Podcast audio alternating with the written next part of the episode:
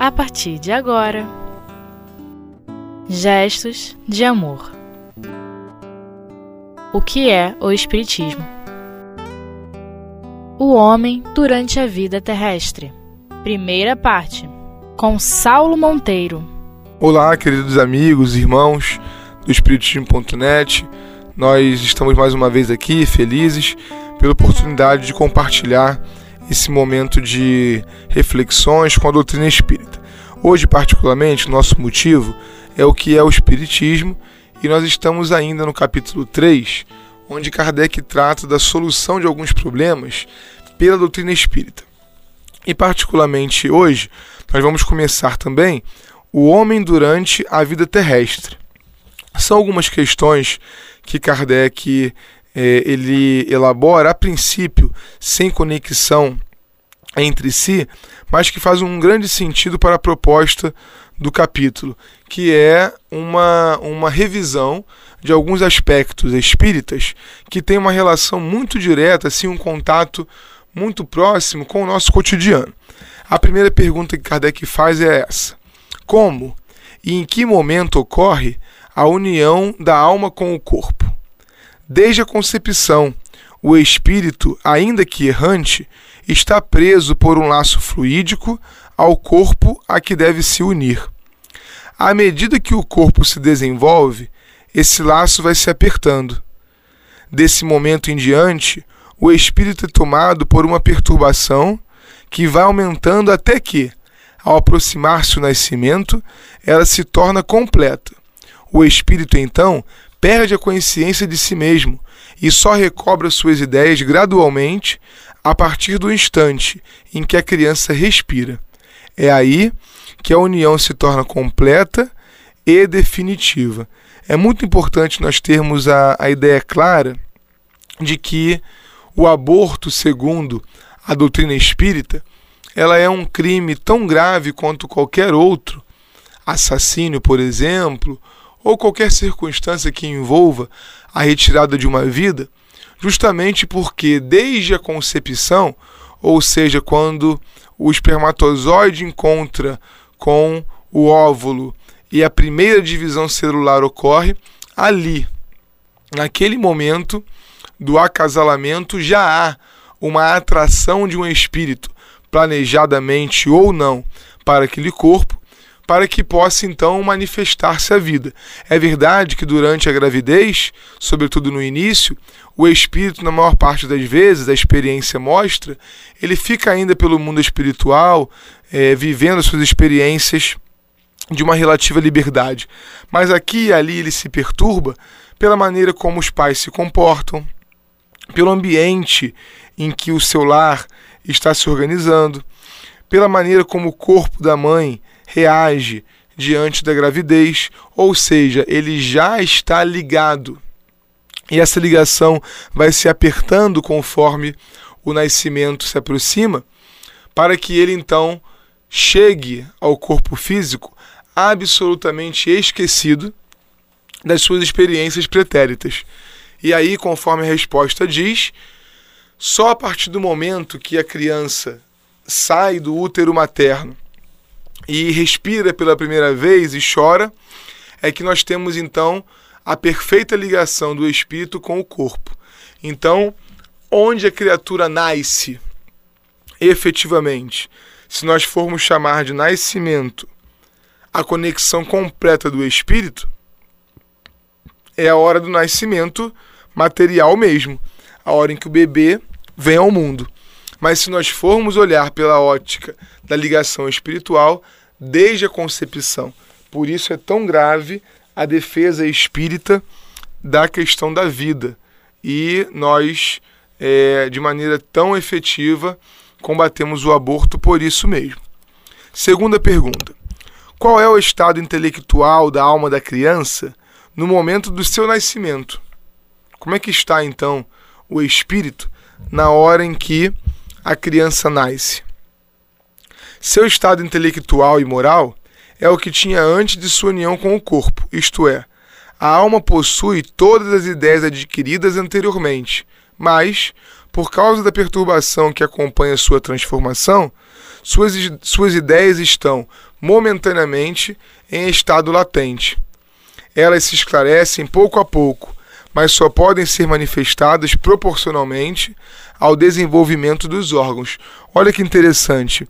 O espírito ele tem o seu estado intelectual é, absolutamente preservado. No entanto, as ideias não podem surgir exatamente porque o corpo físico, nesse caso leia-se o cérebro, ele não acompanha o pensamento do espírito.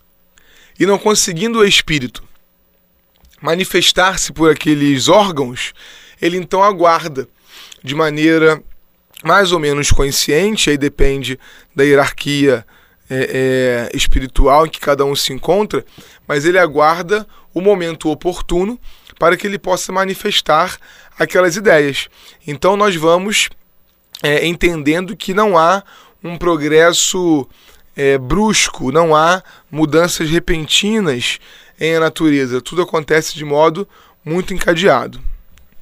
Depois, Kardec questiona assim: qual é a origem das ideias inatas, das disposições precoces, das aptidões instintivas para uma arte ou uma ciência, não se considerando a instrução? Kardec está preocupado, sobretudo, com os gênios. Se nós formos avaliar a vida de um Mozart, por exemplo, é, com três anos, quatro anos de idade, compondo peças absolutamente complexas que é, é, não havia sido motivo de uma instrução, de um ensino, e os espíritos respondem: as ideias inatas só podem vir de duas fontes. A criação de almas, umas mais perfeitas que outras, e neste caso seriam criadas ao mesmo tempo que o corpo, ou um progresso anterior, adquirido antes da união da alma com o corpo. Não tem outro jeito. Só tem duas possibilidades. Ou as criaturas são fabricadas por Deus de modos distintos, e cada uma tem um nível de conhecimento, é, é um equilíbrio das emoções, uma ideia mais clara do mundo, uma percepção mais efetiva, e outros não. Ou então há uma anterioridade qualquer da vida que seria justamente justificado por um progresso anterior num outro tempo, num outro momento, numa outra velocidade, de um espírito em detrimento do outro. Sendo a primeira hipótese incompatível com a justiça de Deus, só resta a segunda. As ideias inatas são resultado dos conhecimentos adquiridos nas existências anteriores e que permanecem em estado de intuição, para servirem de base à aquisição de novas ideias. Olha que interessante então. Para que Deus nos coloca o véu do esquecimento? Ou seja, por que o espírito perde com o tempo a sua memória espiritual conforme se liga ao corpo? Para que as experiências do passado claras, concretas na cabeça do espírito, não atrapalhem o desenvolvimento presente.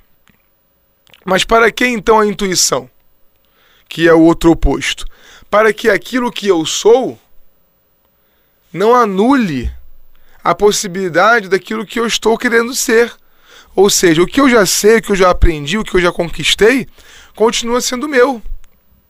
E através da intuição, através de algumas ideias inatas, isso que eu já sou, isso que eu já conquistei, vai continuar, vai permanecer, vai se manter na minha vida, mesmo de encarnado.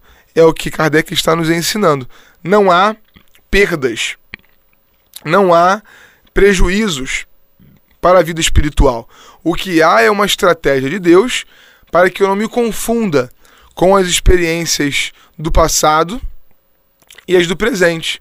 Não lembrando, por exemplo, a função que desempenhei, não lembrando as pessoas que estavam em minha vida, os amores e os inimigos, não lembrando disso, eu tenho mais chances de aceitar a vida como ela é hoje e aproveitar as suas oportunidades. Mas, ao mesmo tempo, Deus não me exclui de mim mesmo.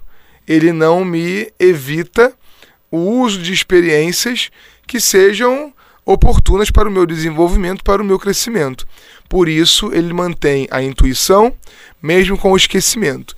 E nós vamos ter oportunidade de entender aplicações mais claras e sociais disso no nosso próximo bloco já já.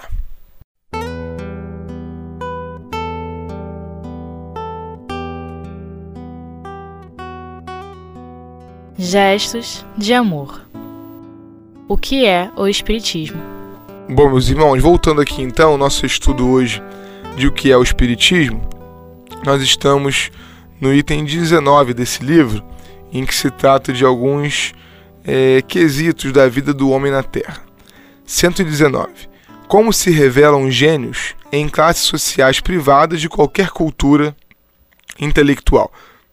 Com certeza, Kardec, nesse momento aqui, nessa pergunta, ele quer criar oportunidade para reforçar uma ideia anterior, porque é claro que nós respondemos isso em parte lá em cima, quando compreendemos que as ideias dos espíritos são inatas, já que eles trazem experiências do seu passado reencarnatório. Então, não há, é, digamos assim, nenhum tipo de é, mágica nisso.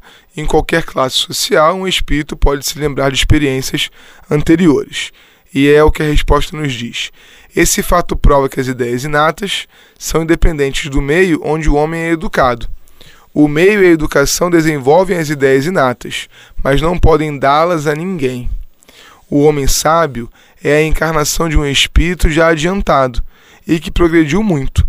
Eis porque a educação pode dar a instrução que falta, mas não pode dar o talento quando ele não existe.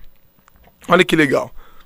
Kardec está nos dizendo que, ao contrário do que algumas filosofias dizem, o homem não é um produto do meio. O homem até se influencia por ele, é claro que sim. O homem, muitas vezes, sobretudo na sua inconsciência individual e coletiva, ele se condiciona pelo meio, ele se permite uma lógica de escravização às ideias alheias. Mas isso não significa que ele obrigatoriamente será um produto do meio. Basta vermos dois filhos que receberam a mesma educação. Se quisermos complicar o exemplo, gêmeos, para piorar um pouco mais ainda, univitelinos, e eles não são iguais em seu comportamento, em seu caráter, em suas escolhas, nos desejos, para ficar com Kardec no item de agora, nos seus dons. Nenhum de nós tem as mesmas capacidades e dificuldades exatas. Ao contrário, nós temos possibilidades de desenvolvimento tão iguais, todas iguais, perdão, mas as aproveitamos de maneira distinta. E é isso que dá a diferenciação relativa entre os homens, porque em absoluto nós somos iguais. Então nós estamos aqui tratando de uma circunstância que é exatamente a da educação. A educação ela pode melhorar o ser humano e ela pode corrigir o ser humano. Mas atuando aonde? No espírito que aquele ser humano é, na encarnação, na materialização daquele espírito naquele momento, que faz com que a criatura se influencie por ideias novas e as conjuga com aquelas que já existem em si. Na pergunta 120, Kardec questiona assim: Por que há crianças instintivamente boas em um meio perverso, apesar dos maus exemplos, enquanto que outras são instintivamente cheias de vícios em um meio bom e apesar dos bons conselhos. Vê bem, a gente está tratando de uma circunstância da educação de uma, de uma vez, estamos tratando, perdão, de uma circunstância da educação, mais uma vez, e aqui tratando também de um fato social grave dos nossos tempos, que é a encarnação em um meio é, ilícito. Digamos, por exemplo, que um espírito encarne dentro de uma família de ladrões. Necessariamente ela será um ladrão? não há ciência no mundo, não há linha psicológica no planeta que afirme sim. Qualquer uma que assim disser está trabalhando baseada no preconceito, está trabalhando baseada é, num certo determinismo social que não existe para nós, porque o espírito é uma individualidade e ele será exatamente no meio daquelas experiências viciosas o que ele quiser daquilo. Ninguém aqui está dizendo que é fácil para ele resistir, até porque lhe ensinaram isso desde cedo. Mas o que nós estamos afirmando é que não é obrigatória a sua adesão. Até porque nós conhecemos casos. Nos dois lados. Casos de criaturas que têm as condições ideais da vida material, do exemplo da honestidade e se tornam criminosos, vis, comuns. E existem aqueles que vivem no meio onde tudo aponta para a ilegalidade para o desvirtuamento, para o vício, e eles se tornam homens de bem. Exemplos para a sociedade, quantas vezes? Não há determinismo para a doutrina espírita, a não ser que todos nós um dia seremos felizes. Nos detalhes da vida, nas escolhas morais, não há determinismo, não pode haver, porque ele é absolutamente inconciliável com a liberdade, com o livre-arbítrio, com a possibilidade do homem de fazer escolhas. 121.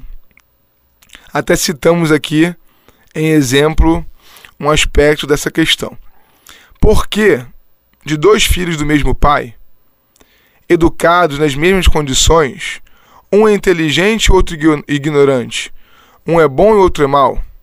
Por que o filho de um homem sábio é algumas vezes um tolo, e o filho de um tolo é um homem sábio. Não há uma genética, né, meus irmãos, do espírito.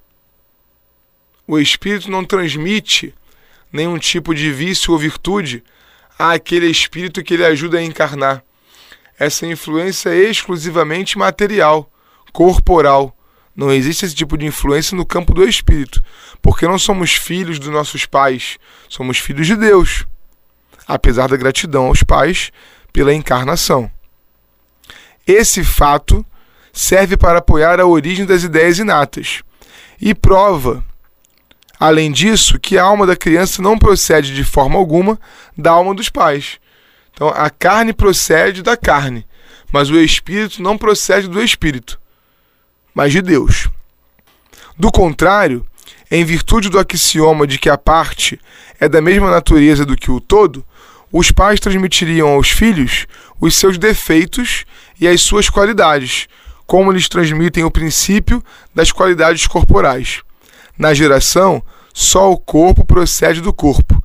As almas são independentes umas das outras, era o que dizíamos. 122. Se as almas são independentes umas das outras, de onde vem o amor dos pais por seus filhos e dos filhos pelos seus pais? Os espíritos se unem por simpatia ou seja, às vezes somos parecidos com nossos pais, às vezes nossos filhos se parecem conosco, não por uma transmissão genética, mas pela afinidade de gosto, pela afinidade de visão de mundo, pela possibilidade de enxergar o outro como afim, como amigo, como parceiro, como amor. Então, desenvolvemos laços no passado e queremos estar juntos uma vez mais. Isso não tem a ver, mas em nada, com genética, nem mesmo com o perispírito. Isso tem a ver com aquilo que eu construí em mim, com aquilo que o outro construiu nele e que são pontos comuns, são ideias de felicidade comum, são, poderíamos dizer assim, motivos de simpatia. Por que há maus pais e maus filhos? É a nossa última pergunta. São espíritos que se ligaram a uma família não por simpatia, mas para se servirem mutuamente de prova, e muitas vezes por punição do que foram em uma existência anterior. A um é dado um mau filho porque ele mesmo, talvez, tenha sido um mau filho, e a outro, a um pai, perdão, a outro um mau pai, porque ele teria sido um mau pai, a fim de que sofram a pena de talião. Então vê bem, nada é por acaso na lei de Deus. Se em geral as famílias se unem por simpatia, elas podem se unir também pelo oposto, pela antipatia, pelo enfraquecimento do amor e pela criação de laços um tanto mais superficiais, que são os da, do interesse material. Então nós estamos aqui com o que é o Espiritismo, mais do que estudando de maneira desconectada alguns assuntos. Estamos entendendo claramente, meus irmãos, como que o nosso dia a dia precisa apontar por escolhas melhores para que a gente seja cada vez mais feliz. Fiquem com Deus e até o próximo.